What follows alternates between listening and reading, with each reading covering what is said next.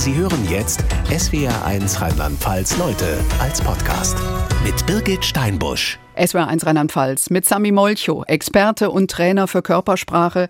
Er ist selbst ein Meister darin als Schauspieler, Tänzer und vor allem Pantomime. 2000 Vorstellungen hat er gegeben in 60 Ländern.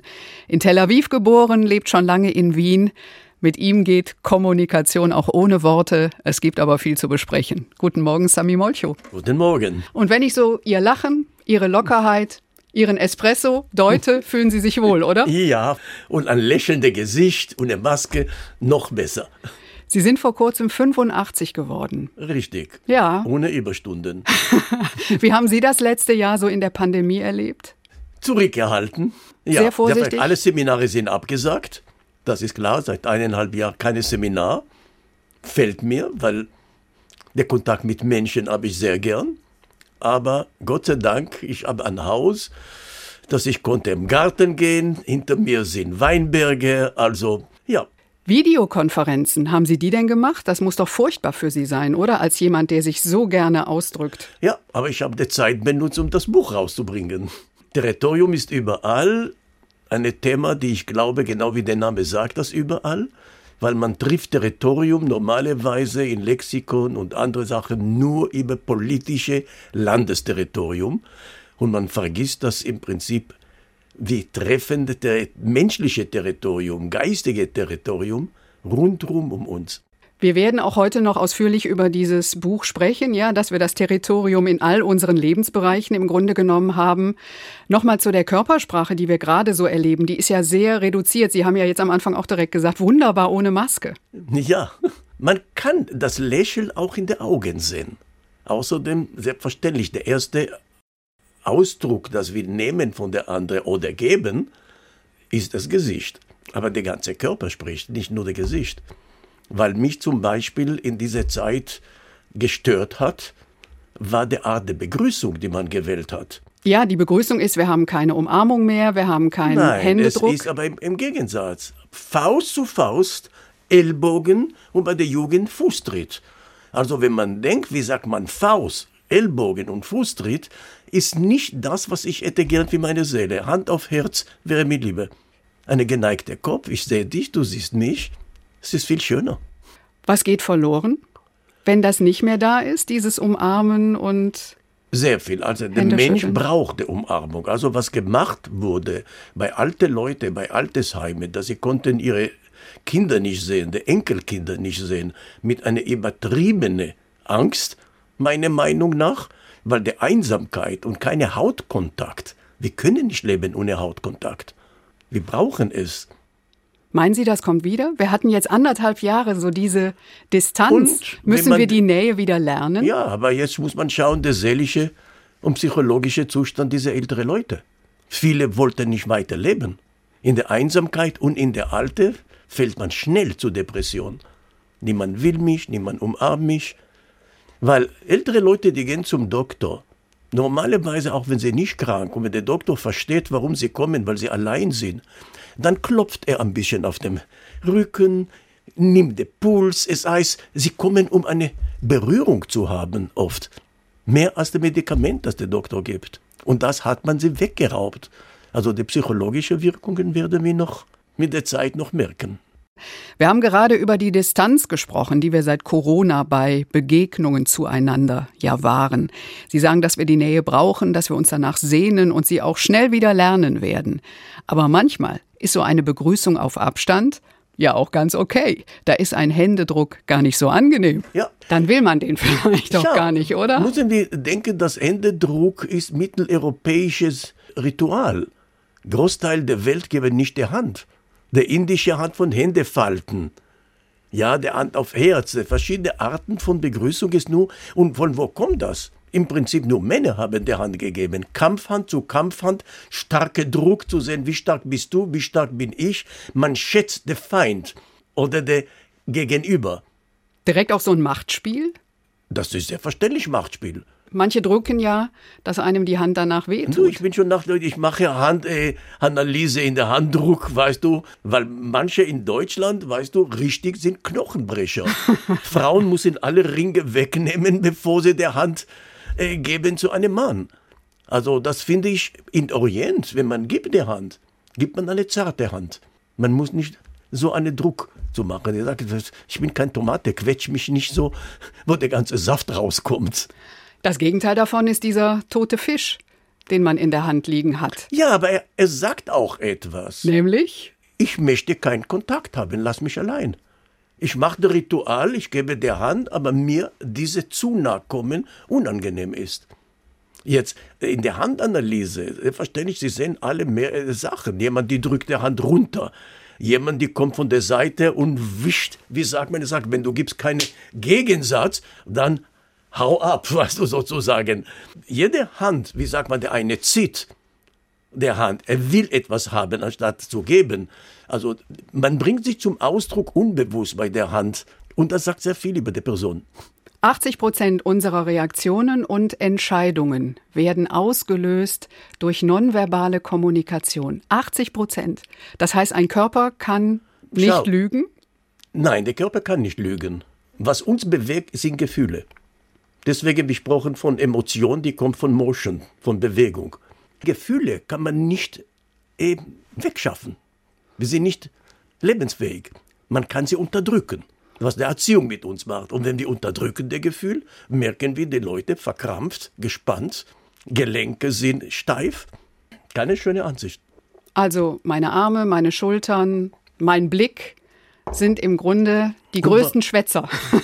Ja, die ich sage, alles. ja, ich sage, der Körper ist der Schwätzer aller Zeiten, weil er muss sich bewegen. Er zeigt immer das innere Gefühl, weil das innere Gefühl ist immer Bewegung. Und ich verstehe nicht, warum müssen wir dauernd unsere Gefühle unterdrücken? Weil was wir erleben nach der Unterdruck ist selbstverständlich eine Explosion. Die weniger angenehm. Lassen wir die Gefühle fließen, dann muss man mit damit lernen. Mit Ja oder Nein, er gefällt mir, gefällt mir nicht. Das sind Informationen. Sind Männer und Frauen da unterschiedlich? Ja, weil bei den Frauen wurde es mehr erlaubt, Gefühle zu zeigen.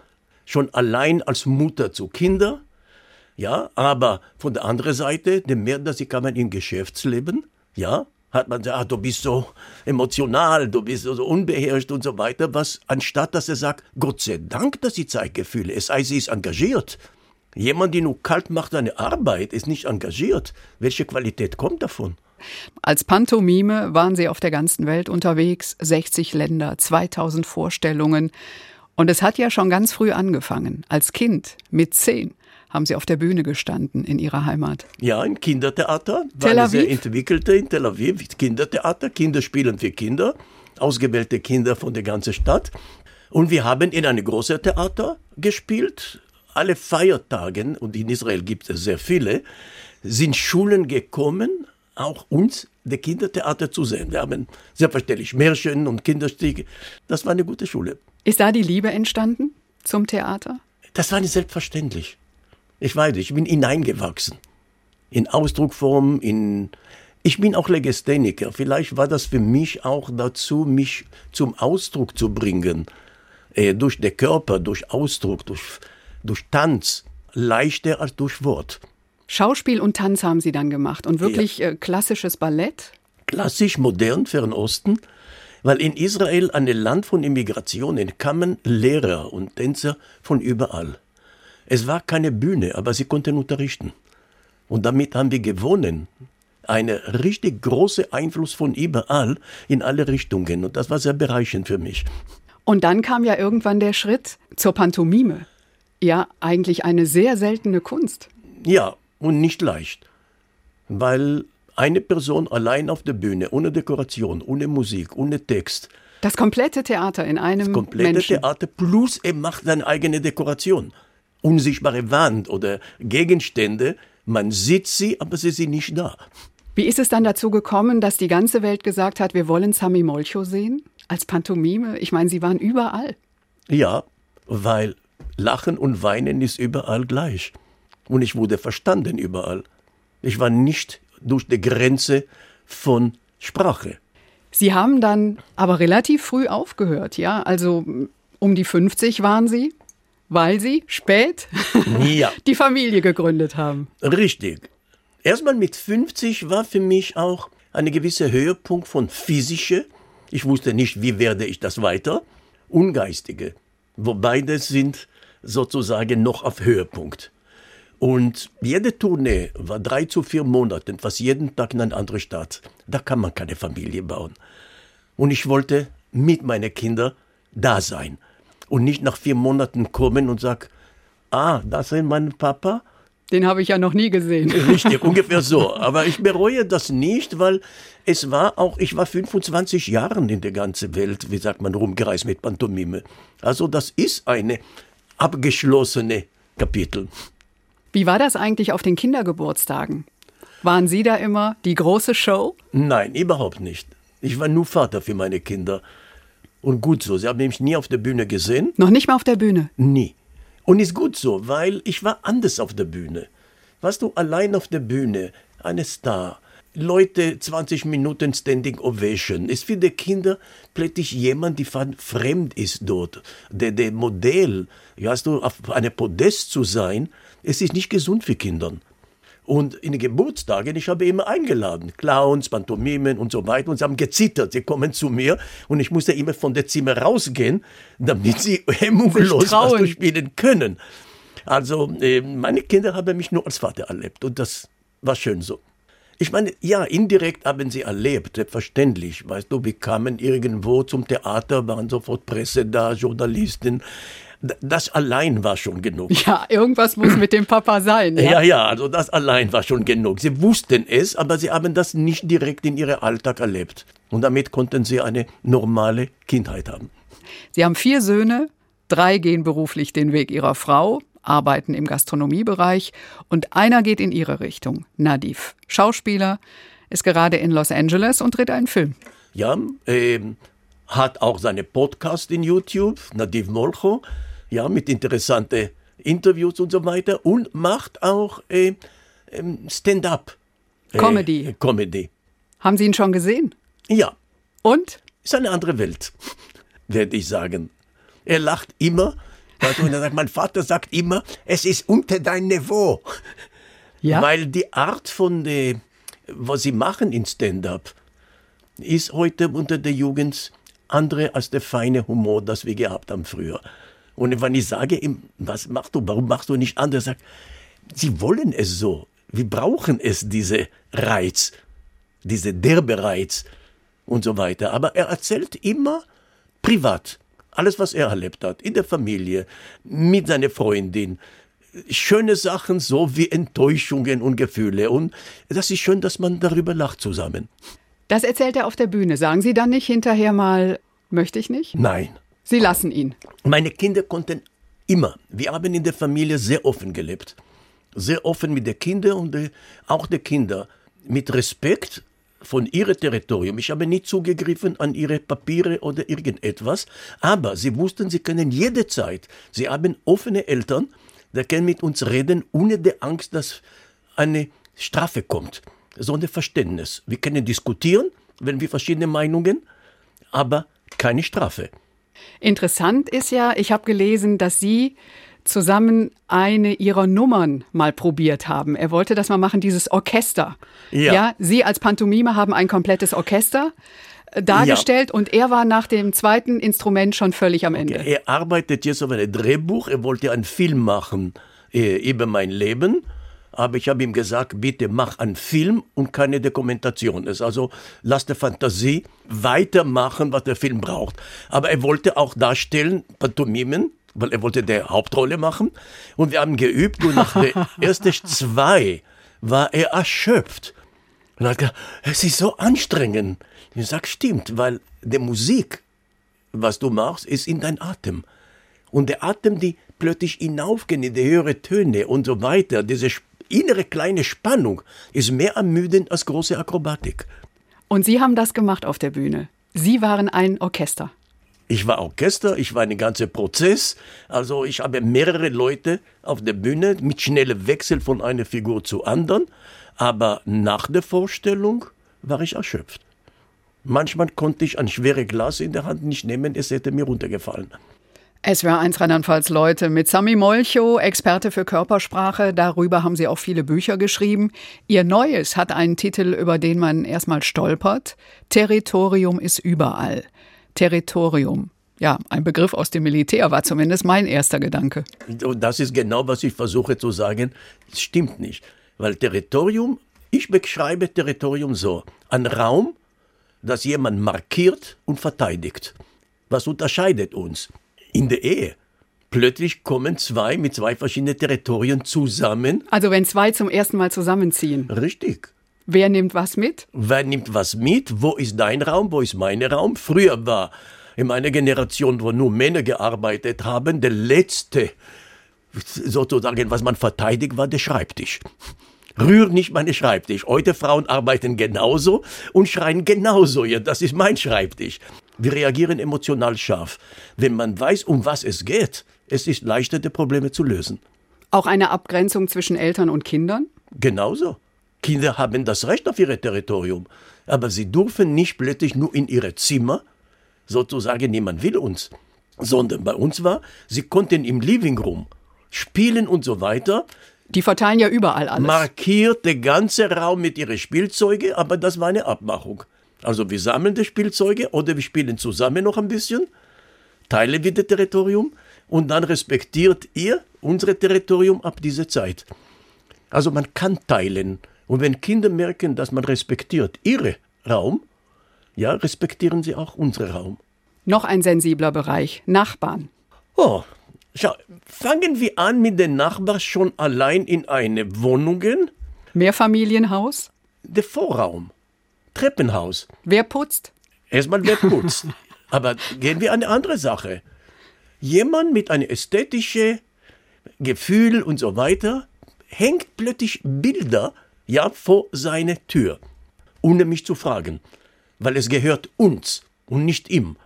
Jetzt mit einer Zusammensprache sagt, warum gibst du nicht vielleicht eine Pflanze da?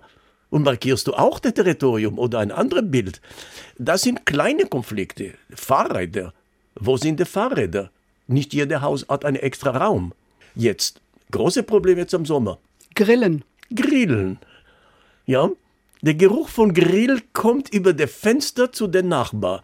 Er greift in andere Raum. Man kann nicht blockieren, der Gefühl. Was macht man? Sehr einfach. Man holt sich da auch ein Steak vom Grill, oder? Entweder man sagt der Nachbar, komm und iss mit, sonst fühlt er sich ausgeschlossen. Sie haben das lustig da mit dem Grill und ich bin plötzlich sozusagen nicht eingeladen. Gib ihm die Möglichkeit zu sagen, danke, nein. Und schon ist der territoriale Konflikt gelöst.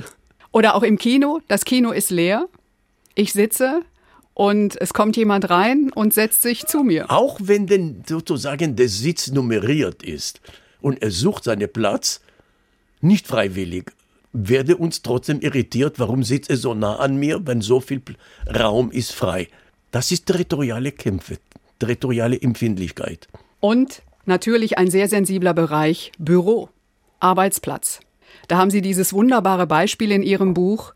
Man hat eine Tasse, eine Kaffeetasse. Es ist gar nicht meine, aber traditionell hat sie sich zu meiner entwickelt. Die Tasse weiß ich nicht, mit dem Elefanten drauf. Richtig. Ja, und auf einmal nimmt Jemand anders benutzt meine Tasse. Krise.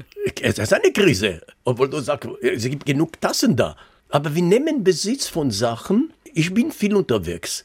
Ich habe versucht, auf meine Tournés immer zu den gleichen Hotels zu kommen, wenn ich komme in eine Stadt.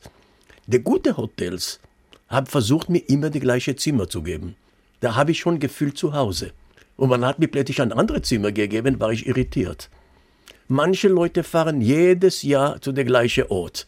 Sie kennen schon den Gemüsehändler, sie kennen den Kaffeehaus, ja, und sie können auch ihre Pension oder Hotel, das sie gern. Plötzlich er hat renoviert. Er hat verändert. Ist nicht mehr unser Hotel. Seine andere Markierung. Und wir fühlen uns nicht mehr wohl. Darum ich sage, Territorium ist wirklich überall. Sie haben in vielen Büchern unsere Körpersprache analysiert. In Ihrem neuen Buch geht es um unsere persönlichen Grenzen. Sie nennen es unser Territorium, unsere Räume. Wir haben gerade darüber gesprochen, dass die schon durch Kleinigkeiten verletzt werden können wenn mich was ärgert, beim Nachbarn, im Büro, im Kino, im Zug. Brauchen wir mehr Toleranz? Mehr Toleranz. Und wie gesagt, wenn wir klären, ja, wie, wie teilen wir diese Räume? Ja, ich meine, äh, gehen hast ja vorher erzählt, auch Büro. Wir sprechen von Fachgebiet. Schon allein das Wort Fachgebiet ist ein Territorium. Ich kann nicht einem Fachmann sagen, wie soll etwas machen. Es ist ein Griff in seine Territorium. Ja, auch sozusagen zum Beispiel auf der Boss kann nicht der gute Sekretärin oder heute Assistentin nennt man das, vorschreiben genau den, den Brief. Also es ist ihre Beruf, Briefe zu schreiben. Sie hat das gelernt. Sag mir, wie du willst, was du willst, ich schreibe es schon. Richtig. Ich komme nochmal auf den Vorgesetzten zurück, auf den Ja. Chef. Ja, Sie sind Experte für Körpersprache. Was ist denn die Top-Haltung, wenn ich zum Chef ins Büro gehe und etwas möchte, etwas verhandeln möchte? Arme vor dem Körper verschränken Um ist ja Gottes nicht Willen. optimal. Wie Nein. setze ich mich hin? Ja, erstmal nie kommen als Bittsteller. Sie sind dort in der Arbeit in eine Funktion, dass sie auch etwas geben. Also ich komme, auch wenn ich Arbeit suche. Ich gebe mein Wissen, meinen Enthusiasmus, meine Muskel, egal was. Ich habe etwas anzubieten. Und das ist, wie ist jetzt der Austausch zwischen uns? Weil wir sind, wir leben immer in einem Austausch. Austausch von Informationen, von, von Sachen, das wir brauchen. Jetzt, erstmal, ich komme in sein Territorium. Er signalisiert mir, wie darf ich im Raum kommen. Darf ich bis zu seinem Tisch kommen? Muss ich am, in der Mitte von der Zimmer stehen, bevor dass er mir sagt, weiter? Weil der Länge, dass ich dränge in sein Territorium, ja, der Fluchtweg ist immer auch länger oder weiter. Aber man macht es so automatisch, so oft, die Arme verschränken, wenn man sitzt. Ja, das ist irgendwie so die bequeme Haltung. Bequem, wenn du fühlst dich geschützt. Sonst was ist so bequem, wenn ich mich klein mache. Ich fühle mich bequem, wenn ich mir Arme, wie sagt man, breit mache. Ja, ich mache manchmal in meine Seminare, wo alle sind in einem Haufen nebeneinander und ich sage, glaubt ihr, dass wir können jetzt alle unsere Arme breit machen? Der Antwort ist immer nein. Und plötzlich, sie probieren und sie merken, ja, es geht. Es gibt immer Lücken, wo ich mich breiter machen kann. Als Lehrer für Körpersprache geben Sie Seminare für Führungskräfte. Wer kommt zu Ihnen? Alle, würde ich sagen. Selbstverständlich Geschäftsleute am meisten in Verhandeln, aber heute alle. Lehrer, Privatleute, weil wir machen uns nicht immer bewusst, ja, welche Signale schicke ich. Ich habe jetzt in einem Interview, wo der Moderator hat mich gefragt, dass eine Frau sagt ihm immer, du bist so streng. Und er sagt, nein, ich konzentriere mich. Und ich habe ihm gesagt, was machst du, wenn du dich konzentrierst? Du ziehst die Augenbrauen zusammen, es heißt, du fokussiert. Fokussieren ist bedrohen. Weil wann fokussieren wir? Auf eine Beute, aber du bist sehr präzis. Und diese Präzision ist schon eine Gefahr für die anderen. Kommen Politiker zu Ihnen? In Europa weniger, weil sie glauben, sie halten das immer in Geheim, wenn sie kommen. Als ob, wenn ich äh, arbeite mit einem Trainer oder mit einem Coach, als ob ich bin nicht mehr ich. Und das ist Blödsinn. Ein schlechter Coach werde ihm sozusagen Bewegungen kleben, die passen nicht zu seiner Persönlichkeit. Und ich sage nein. Was willst du sagen? Und wie können wir das optimieren, dass diese Aussage kommt? Schau, im Moment, dass ich blockiere Gefühle, es fließt nicht mehr. Dann merke ich, warum plötzlich seine Schulter ist blockiert, warum ist plötzlich der Bein ist blockiert. Ja, äh, der Gesicht bleibt plötzlich erstarrt. Es heißt, dahinter ist was anderes, das er blockiert. Das Merken kann man Sie das, das? sehen. Wenn Politiker in Talkshows sitzen, wenn jemand gerade nicht hinter dem Sel- steht, was er sagt? Selbstverständlich merkt man das. Sie merken man- das als Experte. Aber müssen wir nicht vergessen, Politiker, leider, stellen nicht immer nur ihre Meinung, sondern oft die Parteimeinung. Die Frage ist, wo ist meine innere Moral? Wie weit darf ich gehen, weg von meiner eigenen Überzeugung und meine Partei darzustellen? Es gibt gewisse Sachen, er darf nicht sagen, Journalisten drücken sozusagen, weil sie wollen gewisse Antworten haben. Er kann es nicht haben. Nehmen wir gewisse Finanzplanung. Wenn er das sagt, bricht plötzlich die ganze Ökonomie zusammen. Daher merkt man, er blockiert die Aussage. Was sagt die Raute aus von Bundeskanzlerin Angela Merkel, von der wir uns jetzt bald verabschieden? Also erstmal die Raute, das ist eine, man kann eine Kraft. Ich binde Gefühl und Ratio zusammen. Es geht aber wie eine Eisbrecher, wie der Spitze nach vorne. Es heißt, alles, was mir entgegenkommt, leite ich wo der Arme weg von mir. Es heißt, sie ist sehr zielbewusst, sehr ehrgeizig, ja, und lässt sich nicht beraten. Sie müssten ja eigentlich perfekt mit anderen kommunizieren können. Ihr Credo, es ist egal, wie du was meinst, entscheidend ist, wie es ankommt. Richtig. Ja. Geht das auch mal bei einem Experten wie Ihnen schief? Selbstverständlich, Sie, ja? aber wenn ich merke bei der Reaktion von der anderen, er reagiert anders, dann sofort denke ich, was habe ich gemacht, das ihm auf diese Richtung gebracht hat? Was muss sich bei mir ändern? Ähm, wenn man eins zu eins ist äh, mit sich selbst, dann es fließt. Also kann man nicht Fehler machen, sondern man kann verschiedene Meinungen sein. Das ist ein Unterschied. Gibt es zwischen Ihnen und Ihrer Frau noch Missverständnisse? Oder fließt alles? Meine Frau sagt, wenn ich mit Sami nicht streite, dann ist er mir egal. Streiten verbindet. Ich streite, weil es ist mir nicht egal. Aber wir sind in verschiedenen Meinungen. Von der anderen Seite, man sagt, wie ist das mit jemandem zu leben, der alles sieht? Sie sagt, wunderbar, er liest alles, bevor dass ich etwas sage. Ist das so? Es ist so. Auch meine Kinder haben gelernt, es hat keinen Sinn zu lügen. Der Papa sieht es. Wozu? Sprechen wir frei. Da können wir handeln darüber. Ihre Seminare für Körpersprache werden ja jetzt bald wieder anlaufen. Ja, dann ich hoffe auch sehr. Dann es auch wieder tatsächlich Kontakt mit Menschen. Persönlich? Also ich, was ich immer versucht nicht zu machen, aber ich plane jetzt und das ist in Arbeit auch eine Online-Seminar zu machen. Ich werde eine offene Gespräch genau wie wir jetzt reden, wo ich gebe Beispiele zu jemandem, mach das. Wie hast du dich gefühlt? Wie war die Empfindung? Das heißt, man muss selbst erfahren, die Empfindung, dass wir haben, um der andere zu verstehen. Haben Sie noch einen Tipp für uns? Uns werden die Videoschalten ja auf jeden Fall noch eine Zeit begleiten, denke ich, ja. Und dann sitzen wir immer blass vor weißer Wand. Man sieht unser Gesicht, sonst nichts. Wenn du etwas anbietest und hebst du die Augenbrauen hoch, ist das dich freundlich? Und in dem Moment ist das du lachst schon vom Herzen. Ich habe nur die Augen hochgebracht. Ja, weil in dem Moment, dass ich die Augen hochbringe, es heißt, ich öffne meine Ringmuskulatur. Es interessiert mich, was denkst du darüber? Und ich bin selbst engagiert. Wenn ich mache es, wo meine Augenbrauen überhaupt sich nicht bewegen, und ich sage, gehen wir spazieren, auch die Stimme wird flach, weil eine Bewegung kommt nicht allein.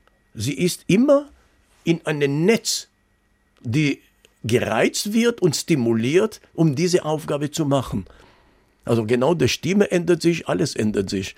Lächeln, interessiert sein, Augenbrauen auch. Sami Molcho, Experte für Körpersprache. Bei uns gibt es am Ende immer ein kleines Geschenk. Ich bin gespannt. Augenbrauen hoch. Ja. und ich habe jetzt für Sie das Buch Behind the Mask.